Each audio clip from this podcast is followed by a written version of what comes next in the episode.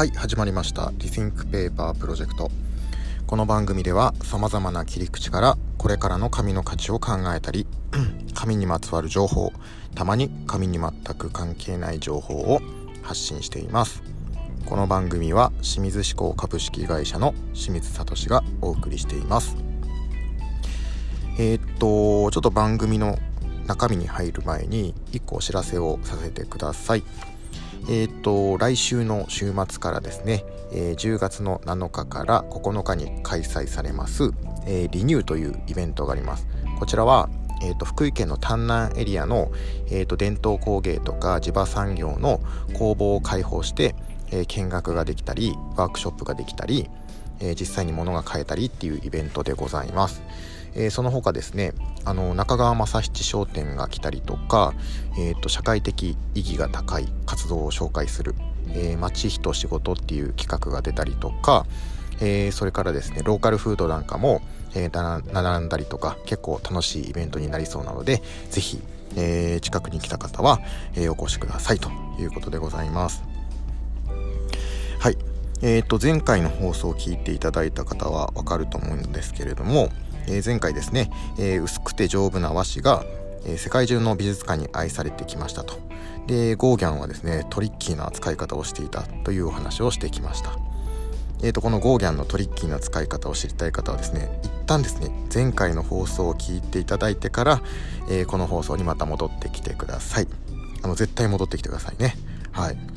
えー、今回はですねじゃあなぜその和紙は丈えー、薄くて丈夫な紙を透けるのかその技術的な理由に迫っていきたいと思います。はい。えー、っとですね理由は大きく3つあります、え、1つ目はまず透き方ですね。透き方、え、2つ目は材料、え、3つ目が水質、え、この3つの理由によって和紙は薄くて丈夫な紙が透けるということなんですねえー、じゃあその理由をですね順を追って説明していきたいと思いますはいまずはすき方ですねすき方はい皆さん今から和紙をすくシーンをイメージしてくださいはい、頭の中で目をつぶってイメージしてくださいね。はい、まず和紙をすくシーンですね。えー、和紙をすく職人さんがいます。職人さんが、えー、紙の原料を水で溶かした桶の前に、えー、四角い木枠を持って立っています。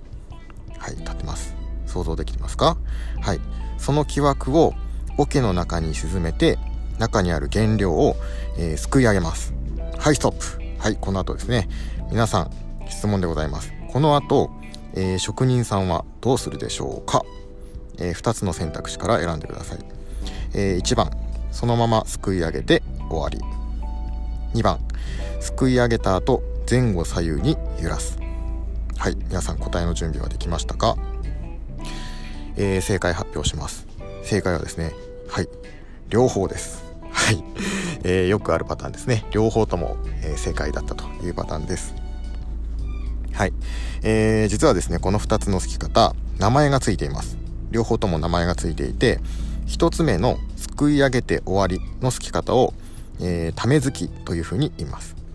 一方ですね2つ目のすくい上げた後前後左右に揺らすすき方こちらを、えー、流しすきというふうに言います。えっ、ー、と日本ではですねどちらのすき方もされていますがえっ、ー、とですね和紙としてメジャーなのは2つ目の流しすきです。えっ、と実はですね薄くて丈夫な和紙。これの秘密の1つ目はこの流しすきというすき方なんですね。えーと、紙っていうのは繊維の結合でできていますからその繊維の緩い結合よりもしっかり結合させてあげた方が、えー、強くて丈夫な紙ができるということですね。でこの流しすきっていうのは前後左右に揺らすのでその間に、えー、繊維がしっかりと結合されるということです。で一方のためづくためづきですねこのためづきっていうのはすくい上げて終わりなのでその流しすきよりも繊維の結合が緩くなりますまあイメージできますよね。えー、だったらですねみんな流し好きにすればいいじゃんと思いますよね。でも実はこの流しを流し好きをするためにはいくつかの条件をクリアしないといけないんです。はい、ここに材料とそれから水質こちらが関わっていきます。はい、えー、とちょっと時間が来てしまったので次回以降ですね、えー、残りの秘密を解き明かしていきたいと思います。はい、えー、本日はこの辺で終わりたいと思います。最後までご視聴いただきましてありがとうございました。